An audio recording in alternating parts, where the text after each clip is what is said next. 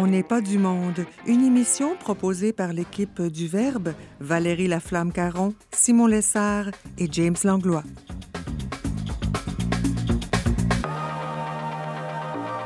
Aujourd'hui à l'émission, l'abbé Stéphane Roy témoigne de l'annonce de l'Évangile aux prisonniers et notre chroniqueur Thomas Plouffe nous fait entrer dans sa salle de jeu. Bref, on n'est pas du monde.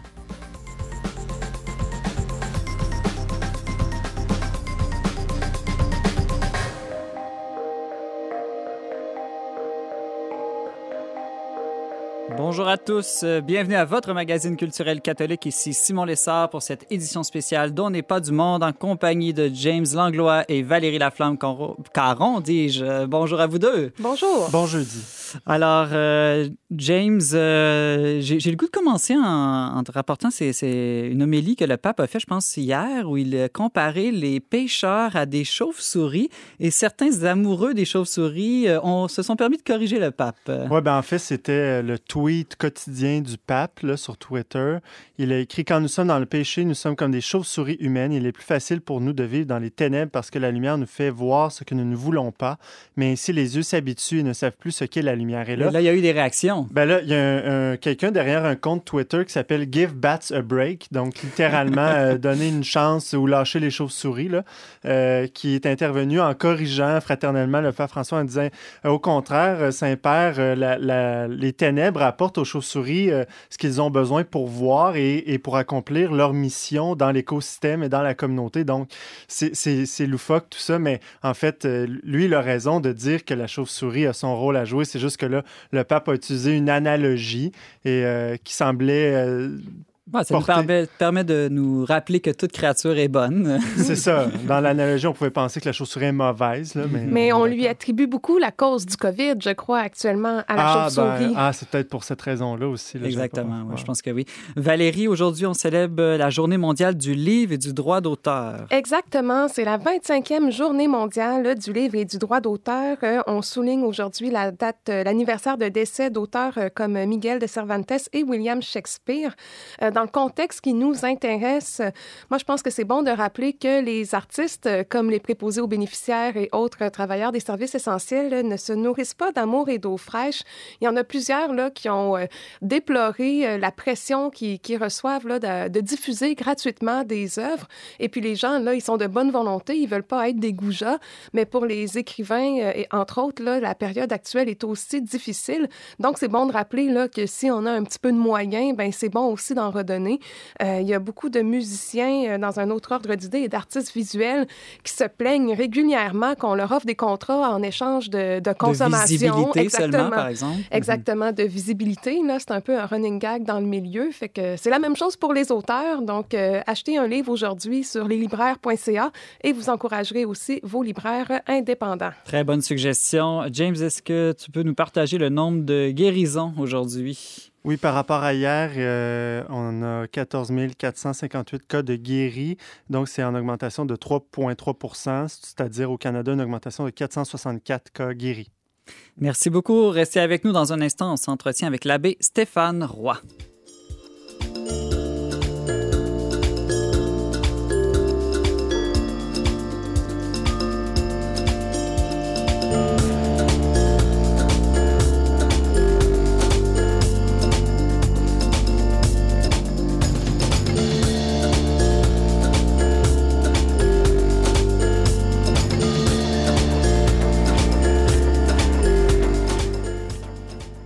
L'Évangile est une bonne nouvelle de libération pour les captifs, libération de tous les esclaves et esclavages culminant dans le mystère de la résurrection qui annonce la libération même de la mort alors que des milliards de personnes se sentent comme des prisonniers dans leur propre maison suite aux mesures de confinement imposées par les gouvernements, on peut se demander si cette bonne nouvelle n'est pas en décalage avec la situation mondiale ou si, au contraire, elle n'a jamais été aussi actuelle. Pour nous en parler, un spécialiste euh, en mission de libération, l'abbé Stéphane Roy, qui est aumônier de la prison de Bordeaux dans la région de Montréal, est avec nous. Monsieur l'abbé, bonjour. Bonjour. Euh, comment allez-vous? Euh, comment vivez-vous, Monsieur l'abbé, euh, ce confinement? Est-ce que vous, êtes confiné avec les prisonniers ou plutôt confiné à la maison? Bien, depuis deux semaines, je suis confiné à la maison. je vis avec une personne qui a plus de 70 ans et on m'a demandé par mesure de prévention, de rester à la maison. mais de toute façon, dans les derniers temps que j'y étais à la prison, ça devenait de plus en plus difficile de les rencontrer. Euh, pour limiter les, la circulation dans, les, dans, dans la prison, euh, on, ne voulait plus que les prisonniers viennent à la chapelle, et c'est normal, comme dans mhm. les églises, euh, qu'ils ne viennent plus dans nos bureaux, euh, l'espace restreint. Et puis, même en dernier, les prisonniers eux-mêmes ne voulaient pas trop trop que des gens de l'extérieur rentrent dans les secteurs par risque de les contaminer. Oui, tout à fait. On peut comprendre que des mesures spéciales ont été prises là, en ces temps spéciaux. Mais en temps ordinaire, euh, je me posais la question, comment est-ce qu'on annonce un évangile qui, d'une manière, est une bonne nouvelle, comme je le disais, de libération, à des personnes qui, d'une manière, ne sont pas libres? Hmm. Bien, à, l'intérieur, il y a une culture. À l'intérieur des murs, en tout cas chez nous, mais je pense aussi dans une grande majorité de prisons au Québec, euh, du moins provincial, parce que c'est le milieu, c'est le monde que je connais. Euh, il, y a, y, a, une culture de, de bon accueil de l'aumônier. Franchement, euh, nous avons eu dans le passé de bons aumôniers et je pense que ça l'a ça l'a aidé à une culture de bienveillance à notre égard. Et je pense que ça se continue. Alors, les gars nous, nous, nous, voient, nous accueillent quand même assez bien. Mm-hmm. euh, et, et, et, la première approche, moi, ben, c'est, c'est, c'est une approche de proximité. C'est-à-dire, bien, si on entre en prison comme aumônier, puis qu'on on manifeste une réticence, une part, puis la part se ressent, hein, la réticence se ressent, je parle même pas du mépris, là, mais euh, si on approche euh, ces gens-là, et puis avec une certaine part, ça se ressent, puis bon, ben, la confiance n'est pas là. Donc, moi, je privilégie beaucoup une approche de proximité. J'aime aller dans les secteurs euh, et puis euh, m'intéresser à eux, parler à eux. De toute façon, c'est pas rare que dans un secteur, et chez nous, quand même, c'est la plus grosse prison au Québec, c'est pas rare que dans un secteur, je connais pas quelqu'un ou plusieurs gars. Et puis, euh, et à ce moment-là, les nouveaux, ben, nous me voient, nous voient, euh, et puis entendent parler de nous, nous voient agir avec notre style, tout ça, euh, simple, et puis un peu, un peu de l'amitié, la pastorale. Moi, j'aime beaucoup la, un des patrons en Italie de la pastorale carcérale parce qu'on ne sait pas qui pas beaucoup savent qu'il a été quand même en prison, surtout avec son père spirituel, le bienheureux Cafasso. Euh, Don Bosco a été en, prison et on sait que Don Bosco a travaillé avec les jeunes, mais aussi avec les délinquants. Et lui avait développé toute une pastorale de l'amitié, de la confiance. Hmm. Alors, souvent, ce n'est pas, n'est pas d'arriver avec euh, euh, tout de suite la croix en main, puis Jésus, Jésus, mais c'est d'être Jésus, Jésus qui a, qui a franchement qui a, qui a fait le chemin de l'incarnation, qui a fait une dynamique de l'incarnation, qui est venue vers nous, et puis et, c'est s'intéresser à eux, c'est les regarder avec un regard de bienveillance. S'intéresser à eux, justement, je, je, me demandais, euh, on sait que l'Évangile s'adresse d'une manière plus spéciale, elle s'adresse à tous, mais on dit qu'elle s'adresse de manière plus spéciale aux pauvres, aux petits, aux marginalisés. Est-ce que d'une manière, les, les, les détenus sont mieux disposés à écouter la parole de Dieu ou à accueillir la bonne nouvelle? Bien, euh, oui, comme, comme toute personne en état de vulnérabilité, puis c'est là qu'il faut faire attention. À l'intérieur des murs, nous, on n'a pas droit à, à, faire du prosélytisme. Ça fait partie de notre contrat d'embauche, de travail à l'intérieur des murs. On n'a pas à profiter de l'état de vulnérabilité. Mm-hmm. Euh, comme parfois les secteurs, les, les, les, les gens de, de sectes ou les, les, secteurs justement peuvent le faire, profiter de l'état de vulnérabilité des autres pour justement, mais en même temps, c'est clair que euh, Mais la parole elle-même peut, peut de faire jaillir du sens là, chez, chez ceux qui la lisent. Exactement. Et puis, sachant que, bon, bien, on est des gens d'écoute, des gens qui, qui ne devraient pas juger, euh, qui s'intéressent pas tellement à ce qu'ils ont fait, mais à ce qu'ils sont, ben spontanément, les, euh, plusieurs en tout cas viennent à nous et puis nous nous parlent. Euh, et à ce moment-là, bien évidemment, ben la question du sens, du pardon, bien, elle, vient spontanément. Et c'est là que la parole de l'Évangile, eh bien, euh, donne des réponses des éclaircissements, et puis pour, peut ouvrir aussi de nouveaux chemins. J'imagine que, comme vous le dites, là, la question du pardon, la miséricorde qui est au cœur de l'Évangile, on célébrait d'ailleurs le dimanche de la miséricorde euh, dans toute l'Église catholique la semaine passée, euh, ça doit résonner d'une manière très profonde chez des gens qui ont été euh, reconnus coupables. J'imagine non seulement demander pardon à la communauté, demander pardon à Dieu, mais se pardonner à soi-même aussi. C'est la chose qui la plus difficile, en tout cas, euh, moi ça va faire dix ans que je suis, à la prison. C'est la chose la plus difficile souvent que je vois chez les gars, c'est de se pardonner à eux-mêmes. Euh, bien évidemment, on peut facilement les convaincre que Dieu est pardon, miséricorde et qu'il leur offre son pardon. Euh, que les gens leur pardonnent, bon, ça, c'est pas évident parce que on est tellement dans une société euh, qui juge, qui condamne. Euh, euh, juste à voir ce qui, ce qui se passe dans les médias, très souvent, les propos ne sont pas très bienveillants, généralement envers les criminels. On, des fois, on se demande même si la peine de mort ne, ne, serait pas désirée par un, un, un, certain pourcentage de la population. Mais eux-mêmes se pardonner leurs erreurs, eh bien, ça, c'est très difficile je travaille, moi, c'est une des choses sur lesquelles je travaille. Si bien, on veut en plus, si on conçoit que dans la réhabilitation, bien, l'estime de soi, la confiance en soi euh, et, de croire qu'on peut changer, ben, ça fait partie de, la dynamique. Diriez-vous, Abbé Stéphane, qu'il y a moyen, avec justement cette, cette quête de pardon-là, d'être libre même à l'intérieur euh, d'une prison? Euh, bien, c'est à souhaiter si on n'est pas libre à l'intérieur, si on ne devient pas libre à l'intérieur de la prison, bien, on, ne le sera pas dehors. Comme il y a beaucoup de gens à l'extérieur de la prison qui ne le sont pas. Le père Jean, qui est mon prédécesseur, qui est quand même qui, est un, héros de, la pastorale carcérale, il était 38 ans chez nous, eh bien, euh, a dit que lorsqu'il a pris sa retraite, après 38 ans, il a vu beaucoup de prisonniers à l'extérieur. Hmm. Les gens venaient à lui dans ses conférences, ses retraites, euh, même dans les communautés religieuses et tout ça. Puis c'est de prendre, d'avoir pris conscience qu'il y avait bien des gens qui sont prisonniers à l'extérieur.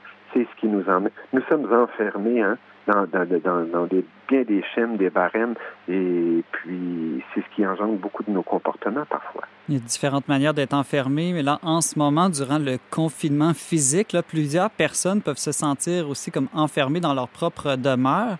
Quel conseil euh, spirituel pourriez-vous donner euh, aux gens qui se sentent un peu pris en ce moment là, dans leur maison? Oui. Bien, euh, j'ai écrit un, petit mot. Dans les derniers jours, les dernières semaines où j'étais à la prison, j'en ai parlé à plusieurs, puis j'ai écrit la semaine passée un petit mot. On a quelques professionnels ont, ont, fait un journal pour distribuer aux prisonniers, tout ça, pour garder contact. Et c'est ce que je leur disais, c'est que dans l'enfermement, puis on le voit là, chez les gens présentement à l'extérieur, bien, on fait face beaucoup à nous-mêmes. C'est la réalité, en fin de compte, des pères du désert. Ils allaient dans les grottes, dans le désert, pour, Saint Antoine disait, pour lutter contre les démons. Eh bien, les démons, ils, pas qu'ils étaient tellement dans le désert qu'on les amène avec nous dans le désert. Mhm. C'est nos propres démons. Et donc, c'est ça, c'est qu'enfermé entre quatre murs, on fait face à soi-même. Et, et là, on lutte c'est peut-être une bonne démarche justement pour faire face à, et, mieux se connaître, pour voir en fin de compte qui l'on est. Dans l'hyperactivité de nos vies, habituellement, on ne prend pas conscience tellement de qui l'on est. On voit plutôt les autres, mais on ne se voit pas soi-même. Et ça peut être justement l'exercice d'une bonne retraite fermée pour voir qui l'on est. Mais aussi, bien, face à ça, bien, c'est l'anxiété, le manque de paix qui peut venir. Et c'est un moyen en même temps de, redécouvrir la prière du cœur, la prière intérieure. Puis ce que je dis aux prisonniers, bien, c'est de fermer les yeux puis de faire l'exercice, d'essayer de, de se visualiser, de descendre dans notre cœur pour rejoindre Dieu qui nous y habite. En répétant une petite phrase de l'Évangile, euh, souvent on suggère là, sur la tradition euh, orientale, Jésus, Fils de Dieu Sauveur, prends pitié de moi ou d'autres phrases du genre, c'est bien ça? Oui, oui, ou simplement le nom de Jésus, ou euh, mais c'est de faire l'exercice de, de, descendre, de fermer les yeux, de visualiser qu'on descend dans notre cœur là où Dieu nous, y nous attend, puis justement de puiser notre paix à, cet intérieur-là. Parce qu'à l'heure actuelle, on le voit, il y a une explosion, euh, les réseaux, euh, comment je pourrais dire, Internet, je, je, connais, j'ai pas tellement la, terminologie pour les techniques, mais les, les réseaux d'Internet, on voit ça vogue souvent à l'heure actuelle plus que jamais parce qu'on est tous là-dessus. Euh, et puis, donc, beaucoup de gens sont sur Netflix, sont sur toutes sortes de choses. Euh, mais ça peut être un exercice d'intériorité. Et puis en même temps, je voyais hier, eh bien aussi, qu'est-ce qui serait bon, ça serait peut-être d'appeler, d'appeler les autres. À l'heure actuelle, de briser l'isolement. Euh, les prisonniers, eux, ce qui est intéressant, c'est qu'ils se voient, hein, ils sont pris dans, dans, un secteur, puis ils se voient l'un et l'autre, ils s'observent. Bien évidemment, des fois, pas pour toujours pour les bonnes raisons, mais aussi ils s'observent pour voir qui, est fragile, comme que si ça va bien dans le secteur, s'il y en a qui sont plus dépressifs dans ceux qui arrivent, etc. Et puis à ce moment-là, c'est eux qui, peuvent s'aider entre eux. Et puis parfois, ben c'est là, l'occasion de leur dire, mais pourquoi tu tu iras pas voir l'aumônier? Mais pourquoi dans cet isolement que l'on vit à l'heure actuelle, ben, on n'essaierait pas justement d'appeler les gens pas juste leur écrire, puis les, les, chats, et puis texter, tout ça, mais téléphoner, prendre la voix, entendre la voix de mhm. l'autre. Mais ben oui, il n'y a pas de circonstance où l'amour du prochain est impossible. Euh, monsieur euh, l'abbé Stéphane Roy, vous nous parliez de l'annonce de l'Évangile aux prisonniers que nous sommes tous d'une certaine manière. Merci beaucoup d'avoir pris ce temps avec nous aujourd'hui. Ça me fait plaisir, puis je vous souhaite une bonne journée. Merci, à bientôt. Restez avec nous dans un instant, notre chronique virale.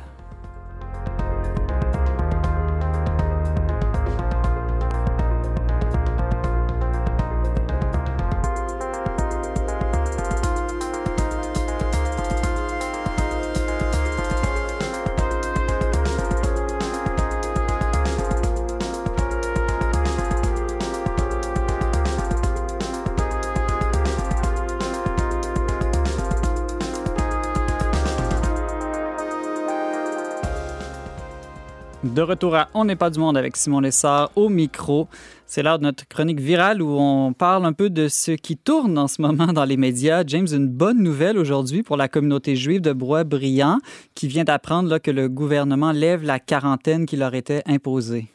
Oui, eh bien, il y avait, euh, on dit, 22 plus de cas dans cette euh, communauté-là. Et c'est, euh, le cas aussi pour la communauté, là, on parle de communauté juive racidim. C'est la communauté juive racidique de Outremont aussi qui a été pas mal touchée parce que, vous savez, hein, ces communautés juives-là vivent très proches euh, ensemble et puis euh, ils, ils ont voyagé beaucoup là, durant le temps de, de Purim, leur fête religieuse. Donc, euh, le gouvernement a cru bon de, de, leur mettre des mesures un peu plus restrictives, pas parce qu'ils étaient désobéissants nécessairement, mais par manque des fois de, de connaissances. Hein. Souvent, ils n'ont pas de télévision, sont pas très à l'affût des médias. Donc, il y a eu un, problème de... Ils ont appris plus tard que les autres là, ce qui se passait, je hmm. pense.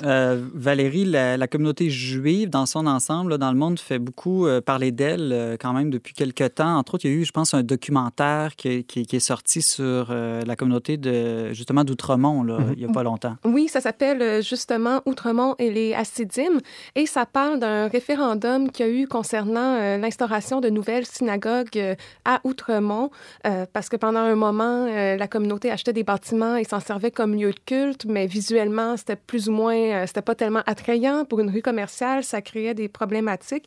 Et le documentaire porte sur euh, le dialogue entre les deux communautés. Moi, j'ai trouvé ça intéressant. Ça donnait un regard plus de l'intérieur et ça permettait de toucher à la diversité qu'on retrouve au sein même de cette communauté qui nous apparaît euh, de l'extérieur tellement uniforme, là, parce que les gens, ils sont habillés à l'identique et puis, bon, on les connaît pas même. Euh, moi, j'étudie en anthropologie, mais j'ai pas vraiment de clé d'accès là, pour comprendre cette culture. -là. Il y a un certain mystère là, autour de, de, ces communautés-là et je pense que nous trois autour de la table, on a tous vu récemment une série euh, sur la plateforme Netflix qui est très populaire, qui est sortie euh, vers la fin mars, qui s'appelle Unorthodox, donc pas, orthodoxe, si on pouvait traduire en français, qui nous fait pénétrer justement dans cet univers des Juifs orthodoxes, entre autres à New York, et qui suit le parcours d'une jeune femme. Bon, c'est un récit de fiction, il faut le dire, qui, elle, souhaite sortir de cette communauté-là, mais la série est quand même passionnante, bouleversante. Elle nous pose des questions à nous-mêmes aussi.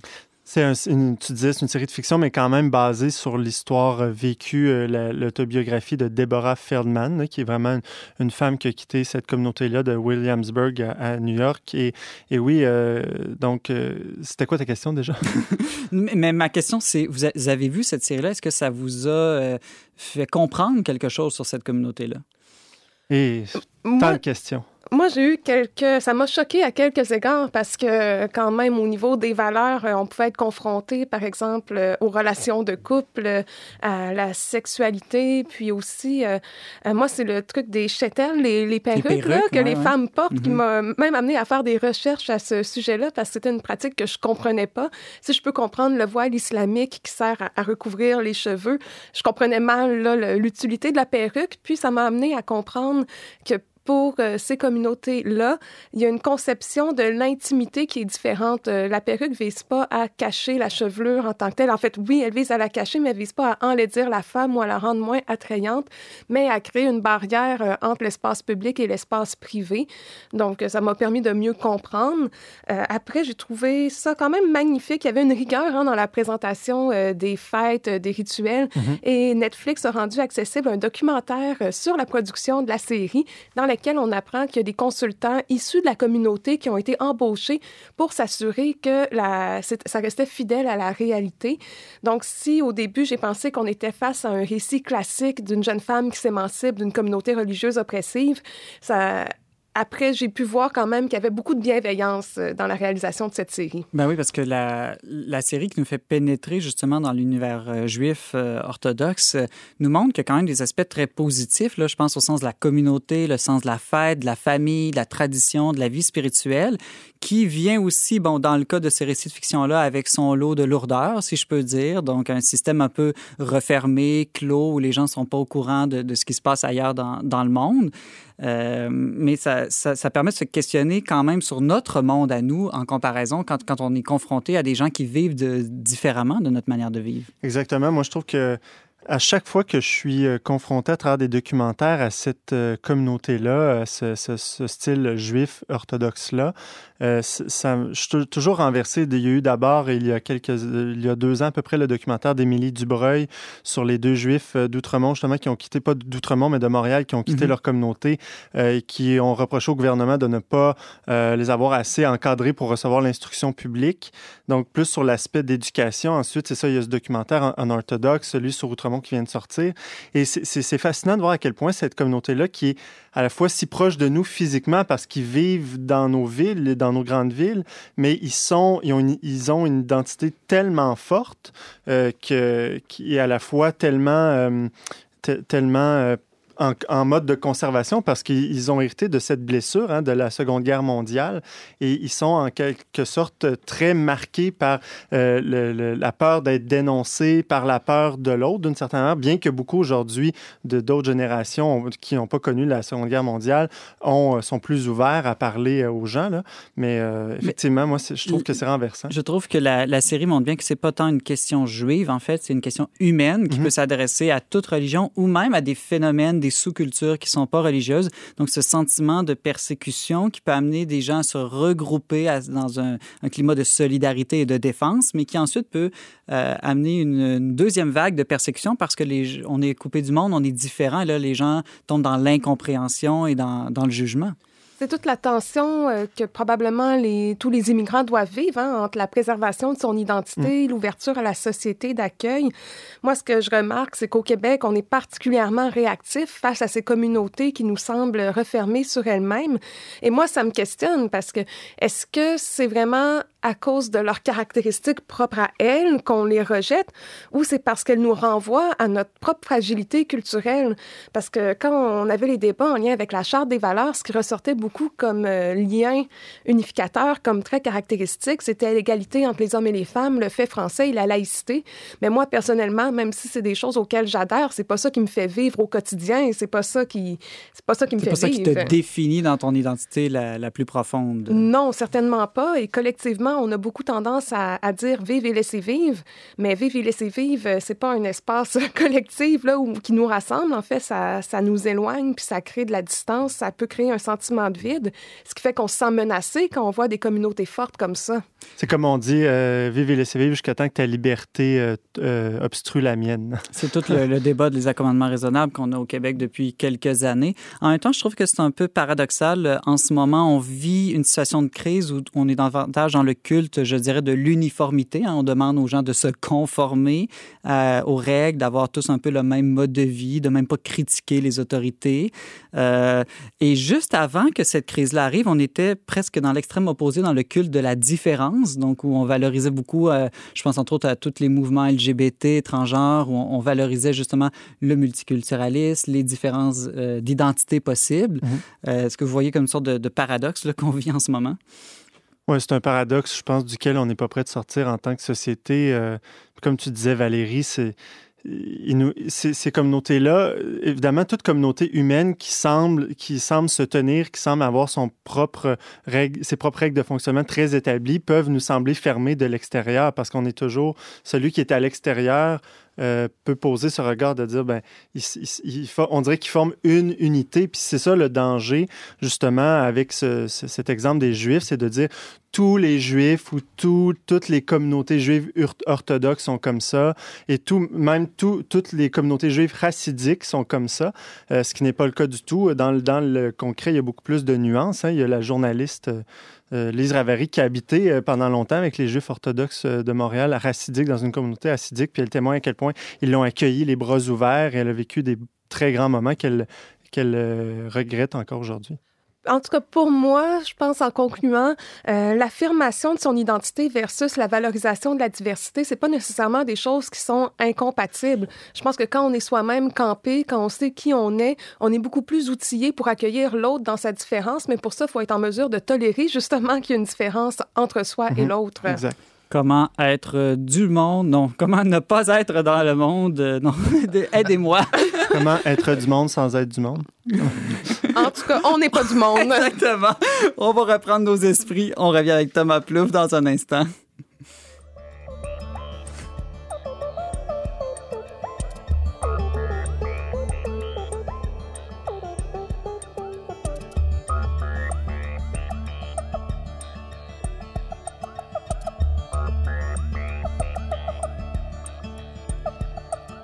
certains soirs tu t'ennuies trop, regarde dans tu pourras voir comme une lumière qui avance lentement.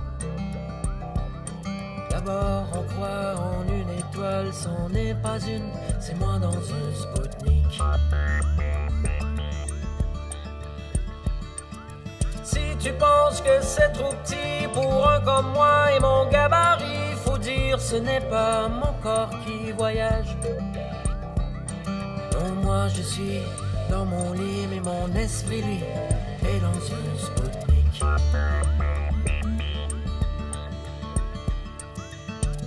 Six milliards, six milliards de solitude, six milliards ça fait beaucoup. Six milliards, six milliards de solitude, six milliards ça fait beaucoup seul ensemble.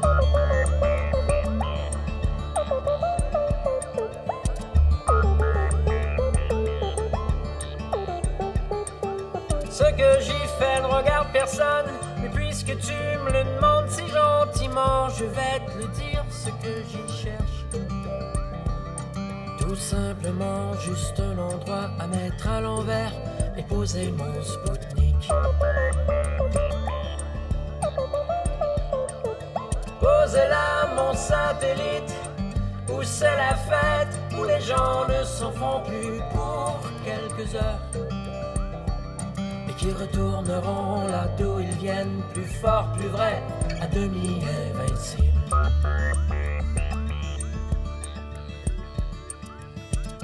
Six milliards, six milliards de solitude, six milliards ça fait beaucoup. 6 milliards, 6 milliards de solitude. 6 milliards, ça fait beaucoup.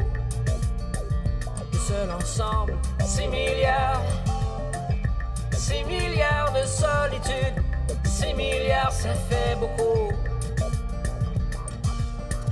6 milliards, 6 milliards de solitude. 6 milliards, ça fait beaucoup.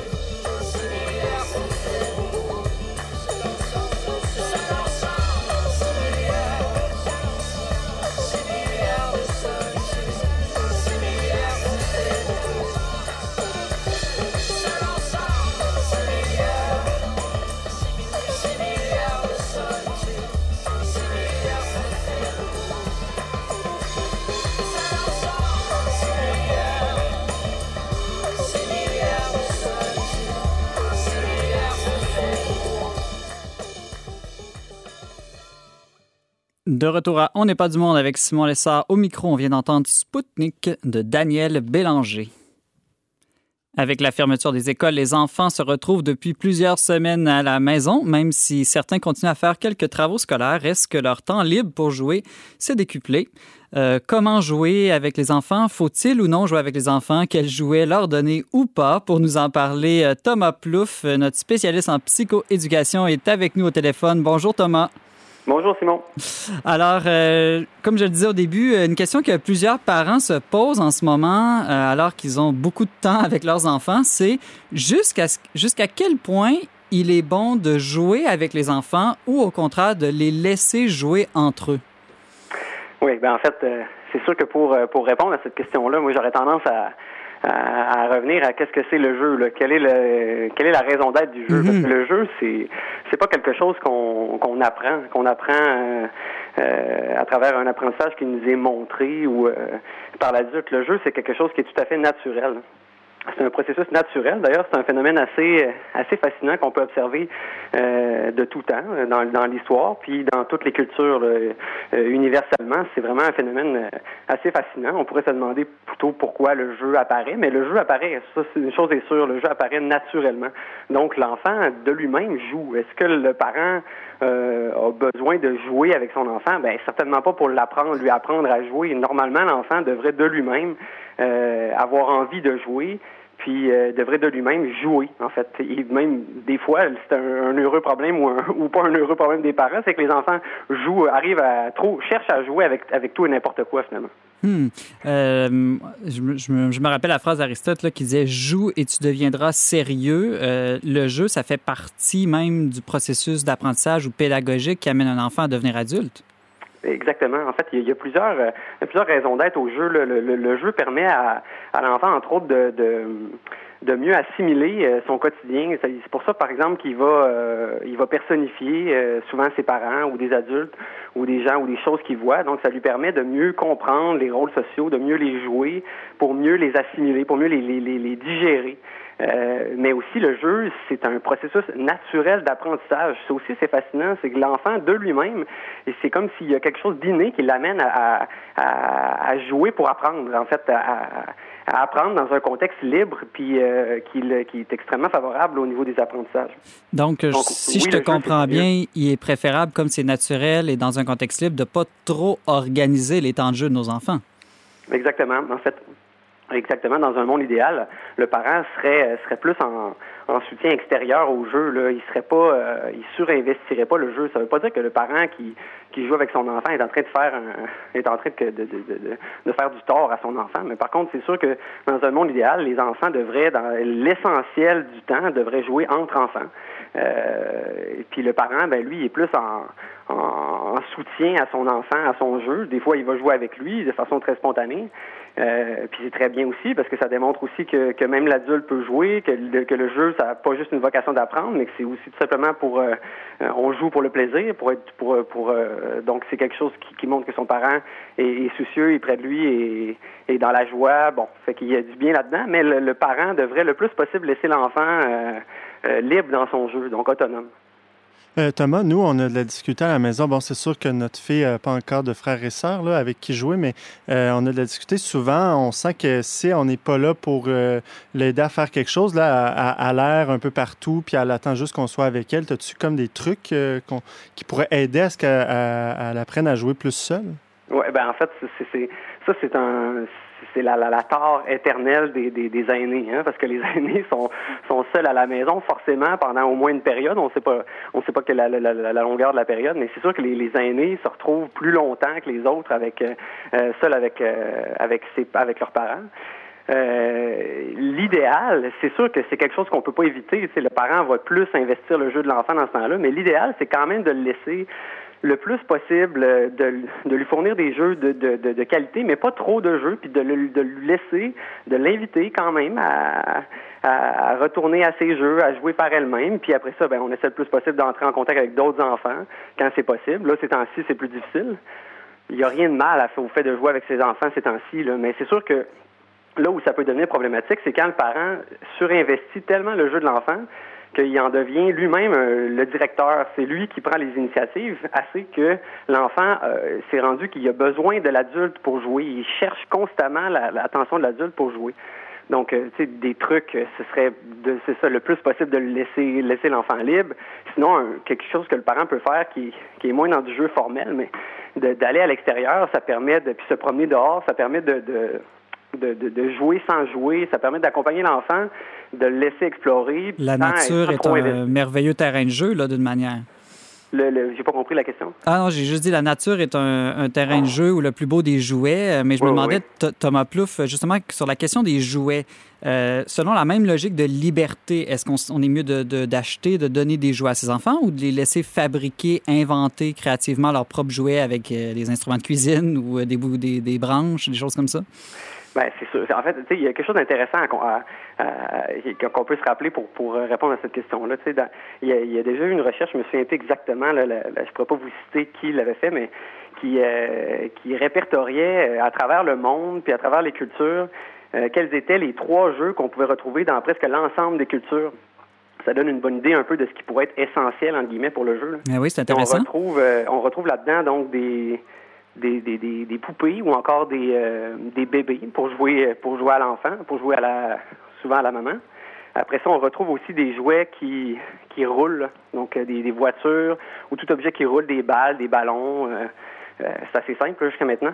Puis le troisième, le troisième jouet ou catégorie de jouets, c'est plus les jeux les jeux symboliques, donc tout ce qui est déguisement pour pour les jeux de rôle d'une manière.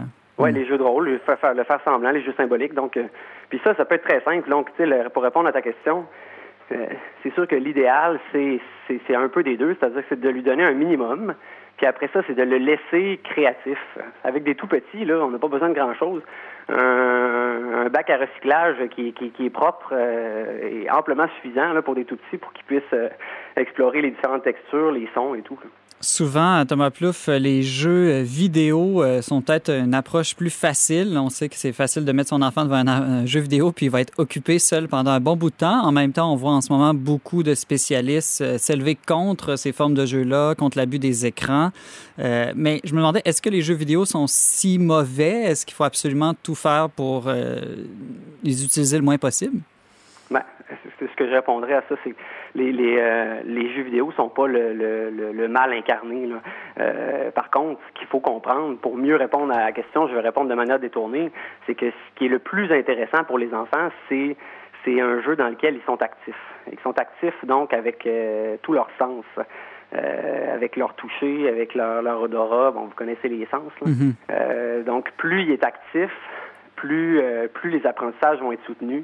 Euh, fait qu'en ce sens-là, c'est sûr que là, on va préconiser plus des jeux qui sont euh, euh, qui sont pas des jeux devant les écrans. Est-ce que ça veut dire que les écrans vont vont, vont nécessairement faire de, de l'enfant un, adulte raté? Euh, Ben c'est sûr que c'est non, c'est sûr que non. Mais par contre, il faut dire les choses telles qu'elles sont. Ce qui est plus intéressant au niveau des apprentissages, puis ce qui est plus naturel aussi, c'est un jeu qui est actif, qui, qui est vivant. Euh, donc c'est pas devant les écrans. Thomas Bluff, une mode euh, en ce moment en éducation, c'est un peu de tout faire par projet ou de tout transformer comme un jeu. Est-ce que c'est une bonne approche ou au contraire, il est bon aussi d'enseigner aux enfants que tout n'est pas un jeu dans la vie? Ben, euh, comme je disais tantôt, les, enfants d'eux-mêmes trouvent le moyen de, de, de, de, presque tout transformer en jeu. Je pense pas que l'adulte a besoin de, en plus de, de de, de, tout transformer en jeu pour rendre toute tâche agréable. Au contraire, je pense que le rôle de l'adulte, c'est de laisser l'enfant jouer quand il quand il joue. Puis après ça, ben dans une dans la vie normale, il y a des tâches à effectuer. Donc euh, c'est de tout simplement de, quand vient le temps de l'amener vers des tâches à effectuer, de pas de pas pervertir ça pour en faire du jeu, euh, puisque ça n'en est pas. Euh, c'est pas du jeu. Donc, euh, en faisant ça, ce qui est tout à fait normal et naturel, là, je suis pas en train de, de, de, de, de parler d'une solution originale, c'est quelque chose de tout à fait normal. Ben, l'enfant lui-même apprend à différencier ce qui est ce qui est du jeu puis ce qui l'est pas. ce qui est un moment qui est plus propice au jeu versus ce qui l'est pas. sais, souvent, on va on va, euh, on peut, on peut par exemple euh, utiliser le moment à table comme étant un moment où est-ce que on met un peu de côté le jeu, mais bon, des fois le jeu refait surface forcément, mais où est-ce que c'est un peu plus sérieux? Puis, l'important là derrière ça, c'est que le parent euh, cherche pas à, se substituer à, changer son rôle de parent pour devenir un autre enfant avec son enfant. C'est important que le parent reste le parent, donc il maintienne la hiérarchie, puis pour y arriver, ben s'il se met toujours, toujours à jouer, à chercher à jouer avec son enfant, ben des fois, il, crée une confusion au niveau de, la relation de son enfant avec son parent. Euh, les enfants jouent entre eux, puis le parent, ben le parent, lui, n'a pas à tout changer en jeu. Quand, c'est ça, il, est vrai et, et, quand il faut amener l'enfant vers des tâches, ben il doit le faire. Thomas Plouffe, c'est tout le temps qu'on avait. Tu nous donnais des, euh, des, idées de jeux, de jouets pour les enfants. Tu nous parlais surtout de l'importance du jeu pour les enfants. Merci beaucoup d'avoir été avec nous aujourd'hui. Ça fait plaisir. Bonne journée. Bonne journée.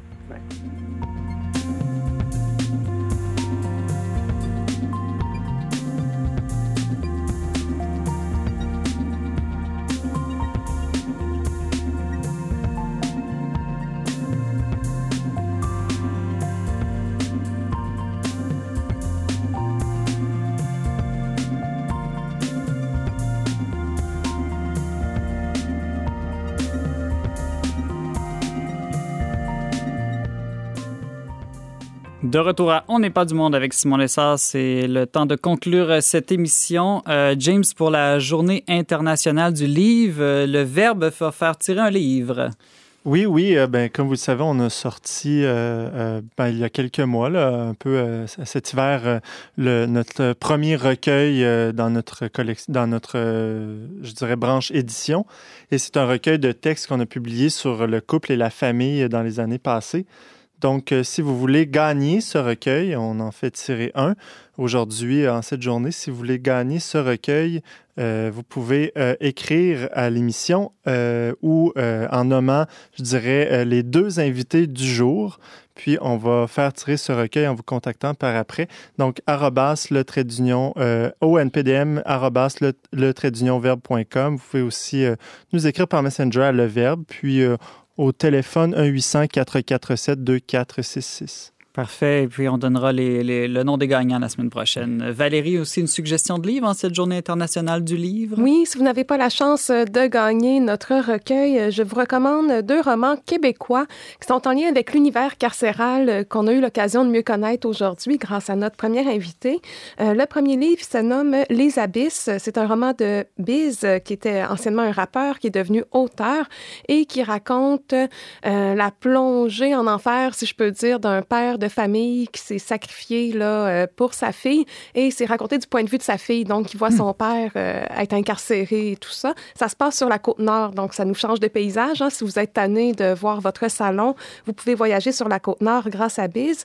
Et dans un côté un peu plus trash, il y a l'œuvre La trilogie de la bête, qui est un recueil de trois romans du poète et slameur David Goudreau. Donc, c'est très, c'est très imagé, c'est très grinçant comme humour, mais moi, j'ai trouvé ça en même temps euh, émouvant parce que le personnage principal, il est complètement détestable, mais en même temps, il est tellement candide que ça devient difficile de lui en vouloir. Merci, Valérie. Tu nous trouves toujours des suggestions vraiment euh, originales. Euh, j'adore ça. Demain à l'émission, le père Édouard Chatov nous parle de rythme de vie et spiritualité russe. Laurence Godin-Tremblay, elle, va nous faire méditer sur la vie, l'amour et la souffrance. Merci d'avoir été avec nous aujourd'hui. Vous pouvez en tout temps écouter et partager cette émission en balado-diffusion. Pour tous les détails, visitez le baroblique radio. Je remercie mes deux incroyables co-animateurs, James Langlois et Valérie Laflamme-Caron. Merci aussi à Mario Blouin pour les choix musicaux et à Thierry Boutin à la régie. On se retrouve demain, même heure, même antenne, pour une autre édition spéciale dont n'est pas du monde.